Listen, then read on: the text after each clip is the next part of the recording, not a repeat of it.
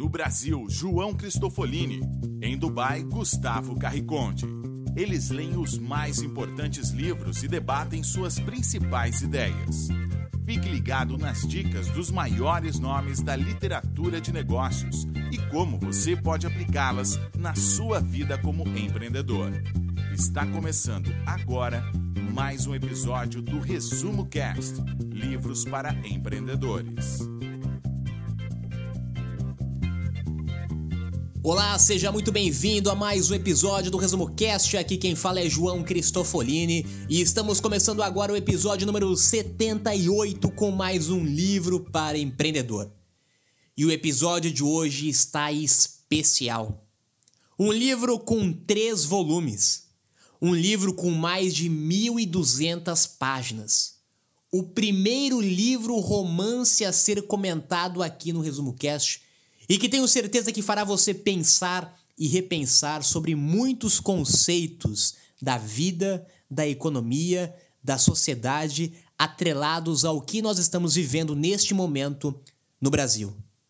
Eu estou falando do livro A Revolta de Atlas, que é uma série formada por três volumes e é considerado um dos livros mais influentes dos Estados Unidos após a Bíblia. A Revolta de Atlas é um romance monumental. A história se passa numa época imprecisa, quando as forças políticas de esquerda estão no poder. Último baluarte do que ainda resta do capitalismo, num mundo infestado de repúblicas populares, os Estados Unidos estão em decadência e sua economia caminha para o colapso.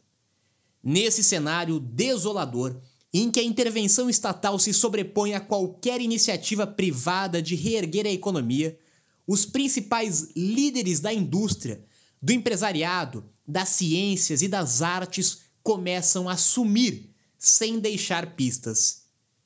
Com medidas arbitrárias e leis manipuladas, o Estado logo se apossa de suas propriedades e invenções mas não é capaz de manter a lucratividade de seus negócios. Mas a greve de cérebros motivada por um estado improdutivo, à beira da ruína, vai cobrar um preço muito alto. E é o homem e toda a sociedade quem irá pagar. A autora traça um panorama estarrecedor de uma realidade em que o desaparecimento das mentes criativas põe em xeque toda a existência.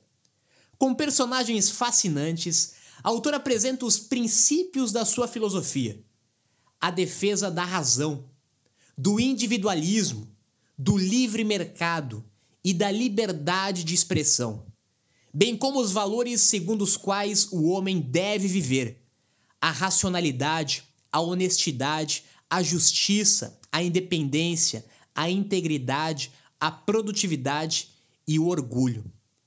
Este livro é um best-seller há mais de 50 anos, com mais de 11 milhões de exemplares vendidos no mundo. A revolta de Atlas desafia algumas das crenças mais arraigadas da sociedade atual. Sua mensagem transformadora conquistou uma legião de leitores e fãs. Cada indivíduo é responsável por suas ações e por buscar a liberdade e a felicidade como valores supremos. É nesta história fascinante de três volumes, nós não vamos entrar em detalhes do romance e da história. Afinal, os detalhes estão na leitura que tenho certeza que você fará desta obra maravilhosa.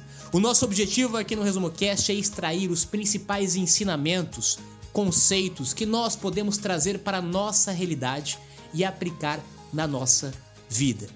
Aliás, este livro, mesmo sendo escrito no início do século passado, ele é, infelizmente, bastante atual para a nossa realidade. E qualquer mera coincidência com a nossa atual situação brasileira não é nenhuma coincidência. Espero que você possa pensar e refletir sobre os conceitos que vamos discutir aqui. E tenho certeza que impactarão toda a sociedade. Seja bem-vindo a esta viagem da revolta de Atlas que começa agora.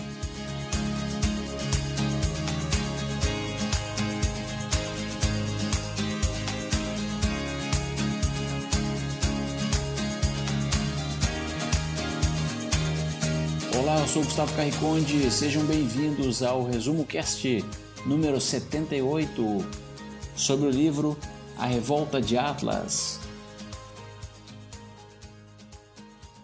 Ayn Rand, a autora do livro, nasceu e cresceu na Rússia em 1905. Ela presenciou a Revolução Comunista e teve a oportunidade de ver um país inteiro ser nacionalizado pelo partido, em nome de um suposto bem-estar comum da nação. Pequenos empreendedores, incluindo seus pais e familiares, tiveram seus negócios tomados pelo governo e foram condenados a trabalhar em um emprego escolhido pelo partido.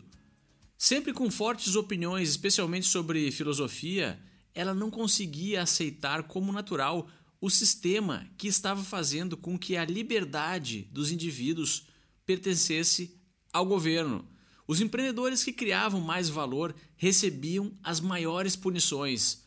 Uma nação inteira e sendo sacrificada em nome do bem-estar comum na União Soviética. Em 1926, ela conseguiu fugir para os Estados Unidos, onde viveu o resto da sua vida. O livro A Revolta de Atlas foi publicado em 1957.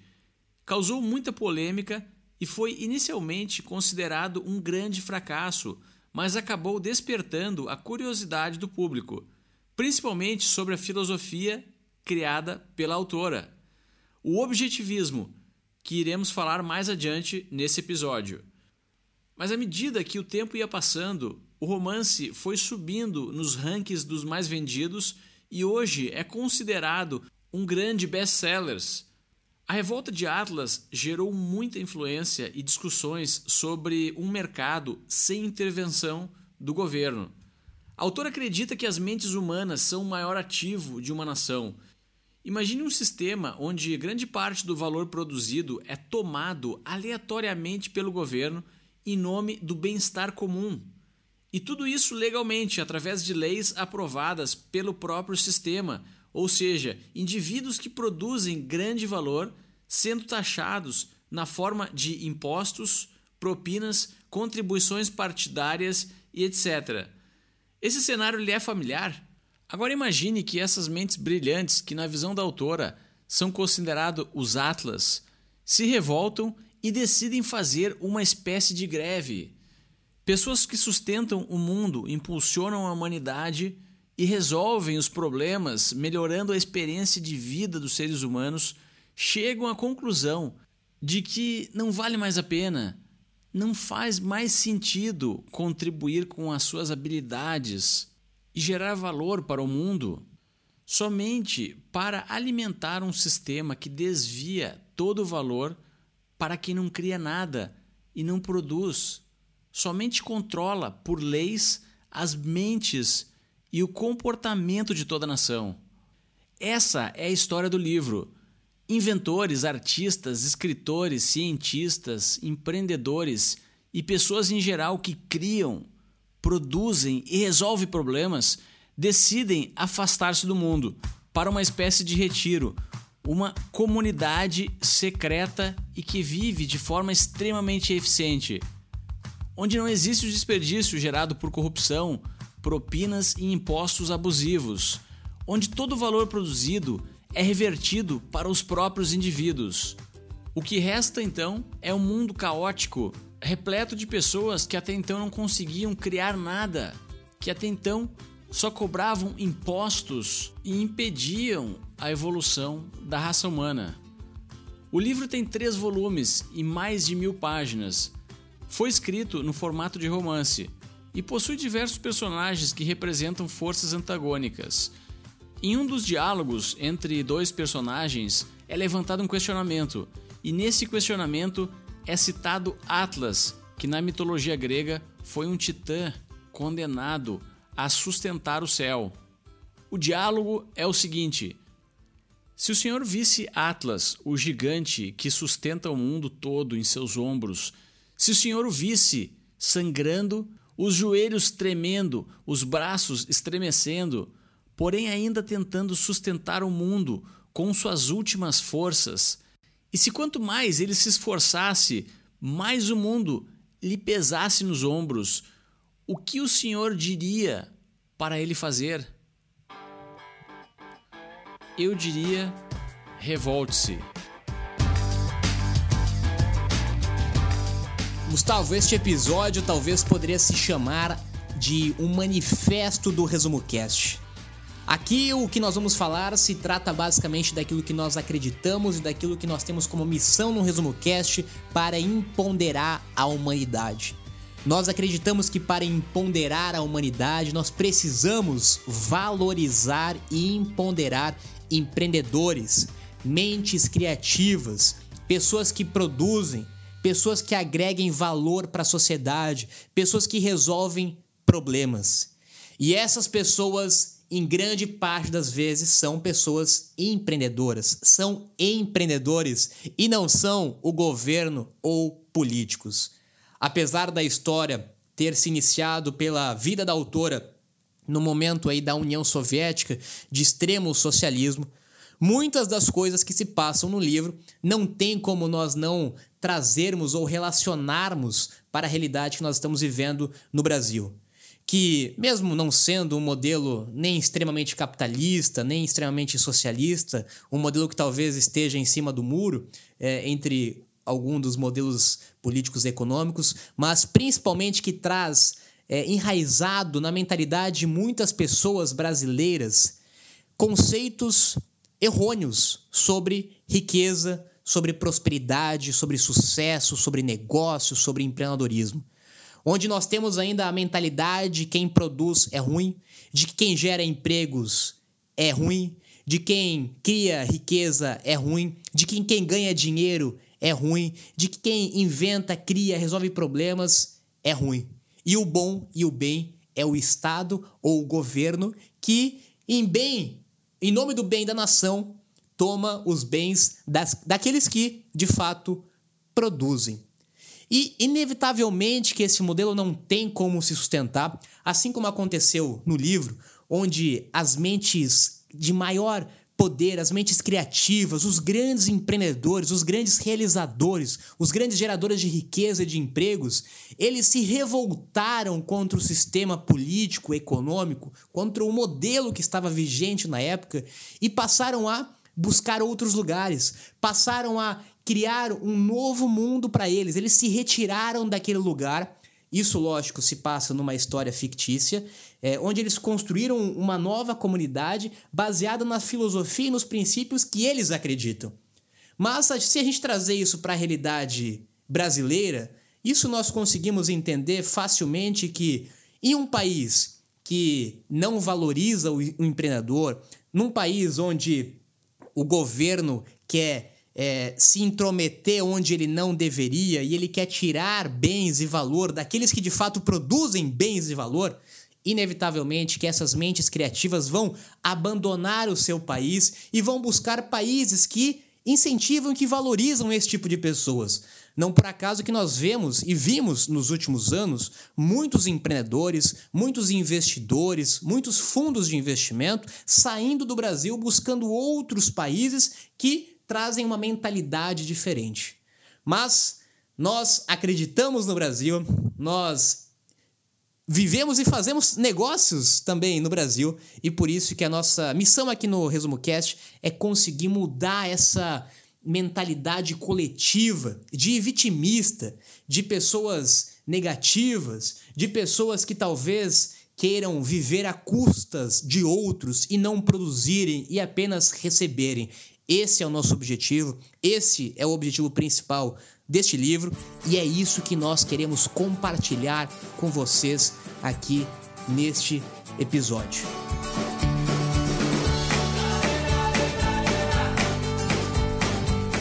Apesar de ser um romance, o livro está impregnado com ideias de uma corrente filosófica criada pela própria autora, o objetivismo.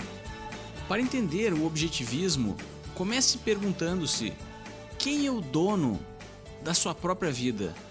Se respondeu que é você mesmo, então não faz sentido ser submetido a uma enorme e desnecessária quantidade de leis. O papel do governo, por exemplo, segundo a autora, é garantir o direito à propriedade, a paz e a segurança interna do país. Também é papel do governo defender as fronteiras externas com as forças armadas e manter uma estrutura judiciária no país para resolver disputas. É só isso. Os impostos devem ser somente para estas coisas. Infraestrutura, educação e todas as outras atividades serão supridas por um eficiente setor privado que se autorregula. É verdade, parece pouco prático e você deve estar achando uma loucura tudo isso. Mas por um lado, você deve concordar que o custo de um governo eficiente não é tão alto quanto os impostos que os cidadãos pagam. O objetivismo tem como ideia fundamental o direito de cada indivíduo à sua completa e total autonomia no que diz respeito a como levar sua própria vida. Caridade é opcional, não é um dever. Ninguém precisa se sacrificar por ninguém. O sacrifício não é um dever.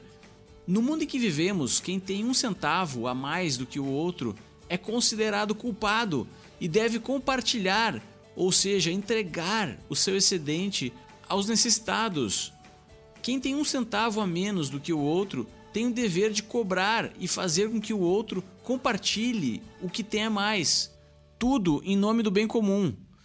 Segundo a autora, é essa mentalidade de sacrifício pelo coletivo que não faz sentido.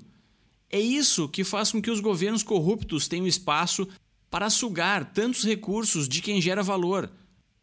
Tudo em nome do compartilhamento e do bem-estar comum. Tudo para entregar àqueles que não geram nenhum valor os recursos tirados do resto da nação. Os líderes que se comprometeram com essa forma, com esse sistema, não investem recursos em educação. Estão criando gerações de anti-empreendedores, exército de pessoas especializadas em apropriar-se do valor que não é seu e que não sabem produzir absolutamente nada. A autora vai mais longe e ainda diz que essa mentalidade foi o que originou regimes como o comunismo e o fascismo onde nações inteiras foram sacrificadas em prol de um suposto bem comum. Bom, não faltam exemplos, inclusive no Brasil, de empresas e negócios que foram tentados ser administrados e geridos pelo governo e tiveram ou estão tendo grandes dificuldades e grandes prejuízos. Né? Temos várias estatais aí é, no mundo, no Brasil, né? Vide Petrobras, Vale, Correios e tantas outras que foram tão mal administradas, tão corrompidas, tão mal controladas que acabaram prejudicando, estão prejudicando milhares de empregos. Está claro de uma vez por todas que o papel do governo não é administrar negócios, não é gerir negócios, ele deve fazer a sua única função que é não atrapalhar. O papel de empreender, o papel de construir negócio, de gerar empregos, de administrar empresas, é papel do empreendedor e do administrador. Ele só precisa ter a liberdade para que o governo não atrapalhe, que ele exerça o seu trabalho e que ele gere valor, que ele crie oportunidades, que ele crie empregos e que ele distribua riquezas nesse sentido. E pegando o um exemplo bem prático de uma área que o Gustavo comentou, que é a área de educação. Bom, área de educação, a gente tem algumas pesquisas já mostraram, inclusive, a diferença de custo quando um governo administra uma escola universidade versus a iniciativa privada.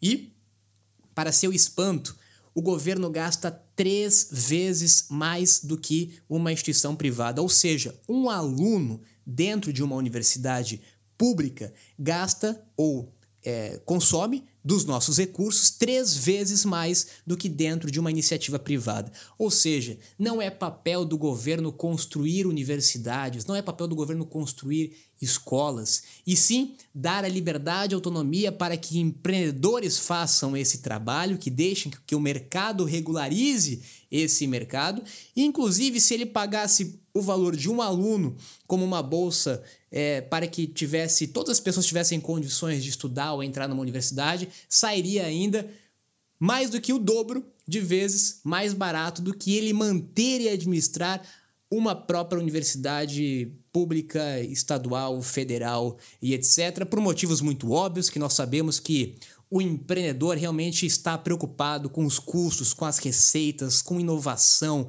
com geração de valor, ao passo de que o governo e toda a máquina pública incentivada por toda a corrupção por trás deste modelo não está nem um pouco preocupada com a eficiência desse recurso. Por isso, mais uma vez repito, o papel do governo é não atrapalhar o empreendedor.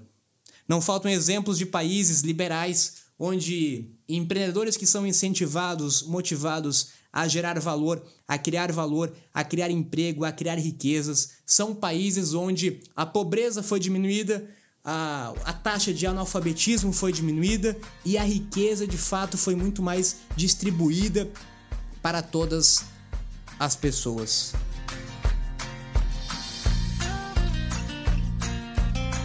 E o objetivo aqui do Resumo Cast é fazer exatamente o que o governo não faz. É criar seres pensantes. O nosso objetivo não é dar nenhuma resposta para você, é fazer com que você pense, com que você crie, com que você use o que tem dentro de valor da sua mente, né? essa criatividade, esse ser pensante que existe dentro de você. Onde nós sabemos que o governo tem um interesse contrário, né? tem um interesse, inclusive, justamente de contrário, de fazer com que você não pense, de fazer com que você não empreenda, para que você fique dependente do modelo dele e que você, com isso, consiga alimentar todo o sistema de corrupção que existe nesse modelo de sistema político atual. E justamente o nosso objetivo é fazer com que você pense, com que você seja livre, com que você crie, com que você não dependa de ninguém. Você não precisa do governo, você não precisa de ajuda de ninguém. Você simplesmente precisa da sua liberdade. Você precisa ter as ferramentas o conhecimento que nós estamos ajudando a entregar para você e você ter a liberdade de criar, a liberdade de construir, a liberdade de abrir empresas, de fechar empresa, a liberdade de contratar quem você quiser, a liberdade em todos os sentidos para que você possa construir riqueza, para que você possa levar riqueza e resolver problemas no mundo. É sua responsabilidade isso. É nossa responsabilidade isso e não de terceiros.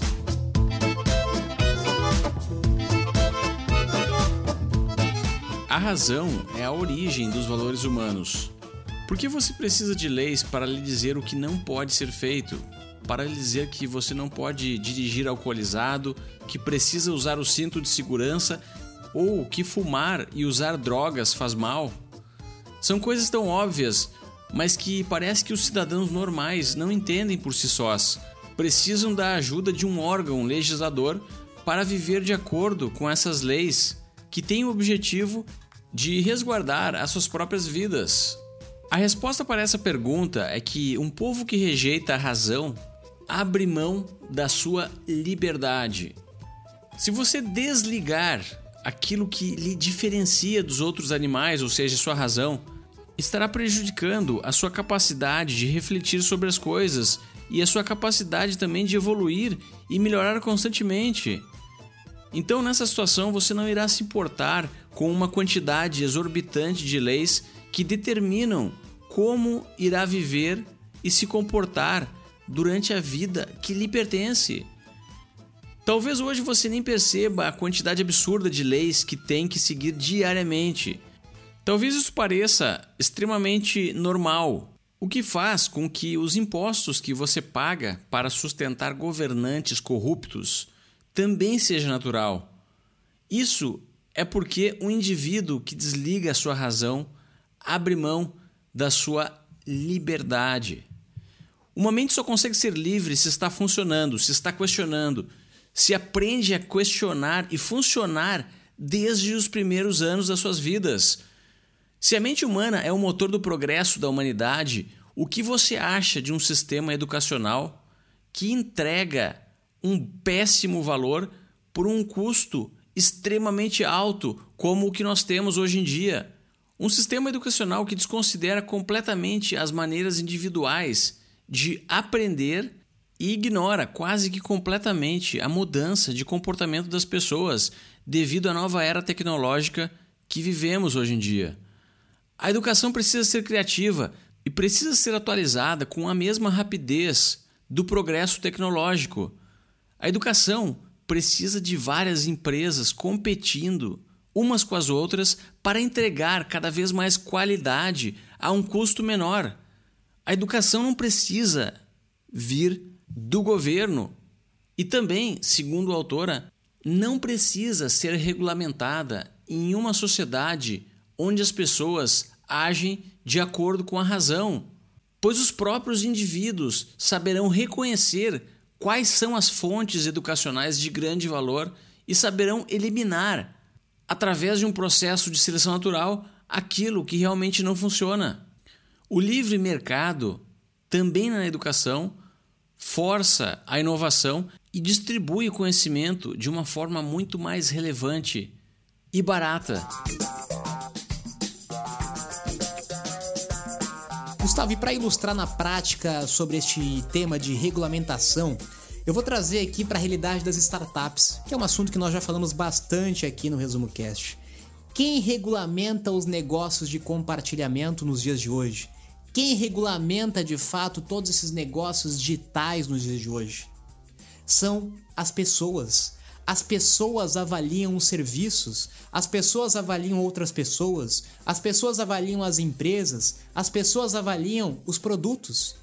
Se eu alugar um apartamento pelo Airbnb e por algum motivo não gostar daquele apartamento, eu tenho a liberdade de avaliar aquele serviço que eu adquiri e com isso o próprio mercado vai eliminar aquele produtor ou aquela empresa do próprio mercado. Ou seja, as pessoas têm o direito, as pessoas têm a liberdade, as pessoas que regulamentam e automaticamente o mercado se regulamenta nesse sentido. Se uma empresa não estiver entregando o valor que ela promete ou que ela deveria nos dias de hoje, com todas as tecnologias, com todas as redes sociais, com a internet, certamente as pessoas vão se manifestar contra, vão parar de consumir aquele produto, aquele serviço, aquela empresa, aquela empresa inevitavelmente vai sair do mercado mercado e novas empresas, novos empreendedores vendo um problema latente no mercado vão construir novas soluções. Ou seja, nós não precisamos de regulamentações, de leis, de imposições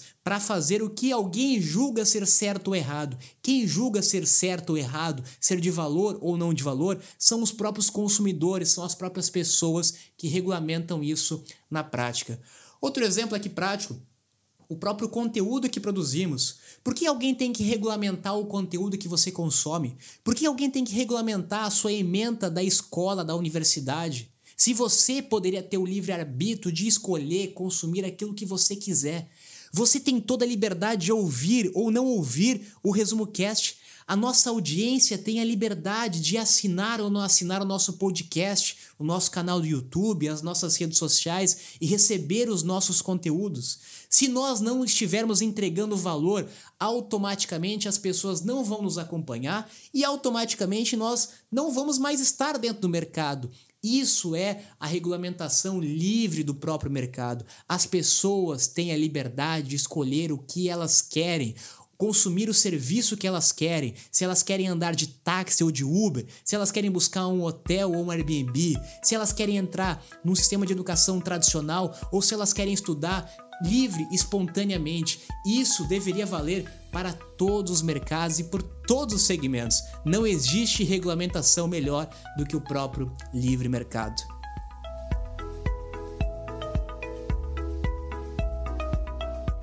Bom, e mais algumas reflexões finais que nós extraímos do livro e que de quero deixar para que você reflita sobre estes assuntos. Bom, em relação ao dinheiro, né, como o dinheiro não é ruim, o dinheiro é apenas um simbolismo, um facilitador. Quem amaldiçoa o dinheiro né, está amaldiçoando o próprio trabalho, o suor, a luta de muita gente. Quanto mais valor você gerar para a sociedade, mais dinheiro você irá ganhar.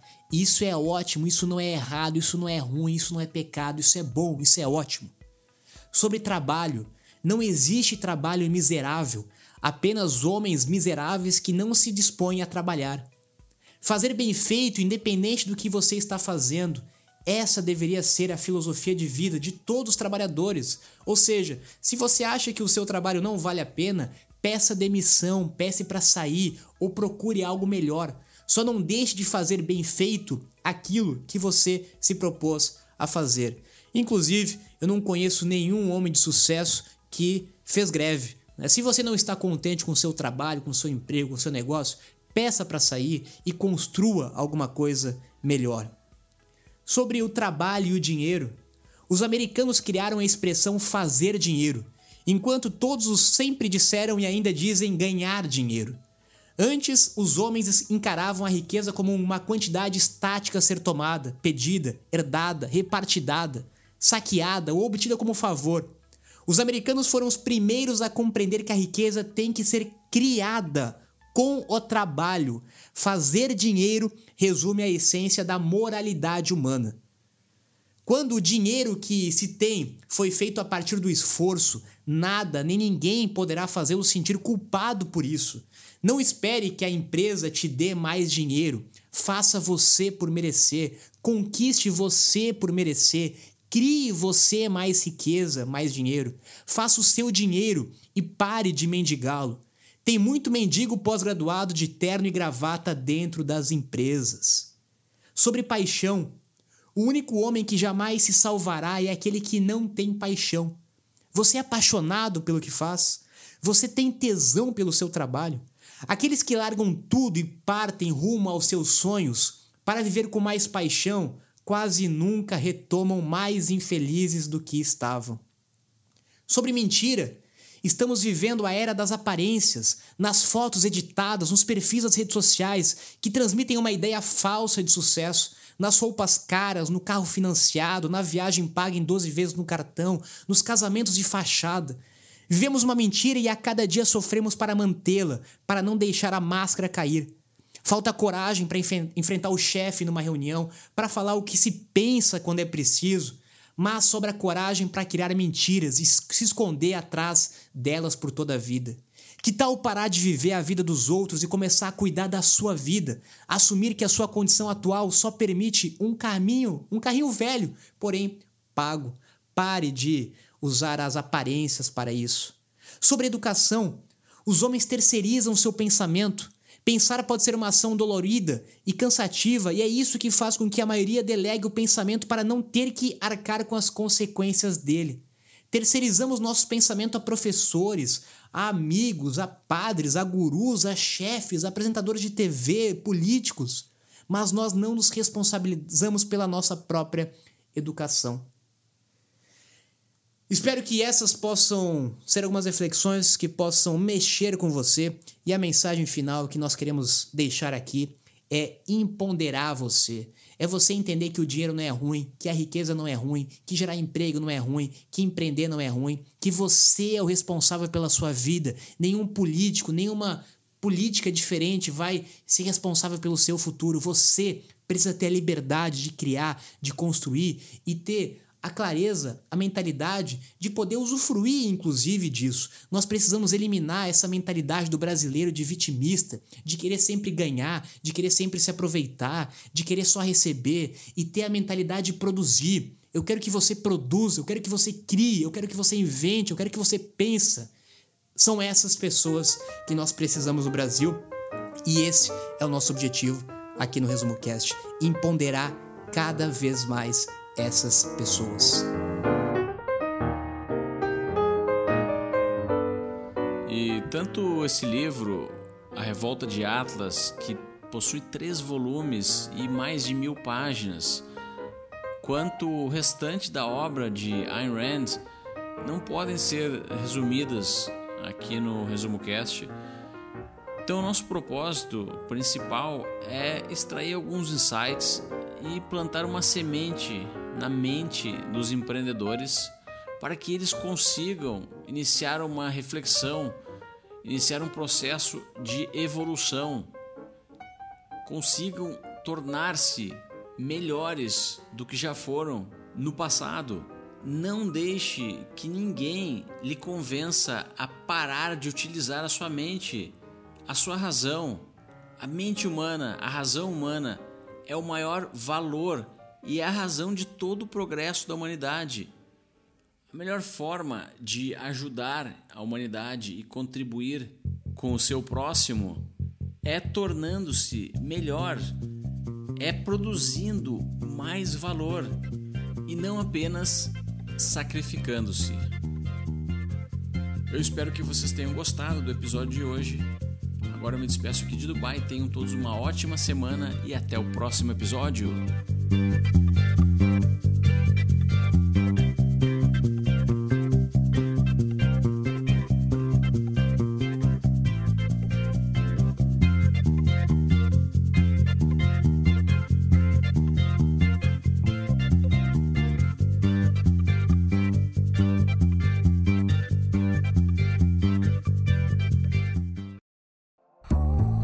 você gosta de assistir vídeos gratuitos sobre livros para empreendedores, sabia que já estão disponíveis no canal do YouTube do Resumo Cast os resumos dos livros em vídeo dos últimos episódios da temporada 3 Basta abrir o seu aplicativo do YouTube ou o site do YouTube no seu computador e procurar pelo nosso canal digitando Resumo Cast.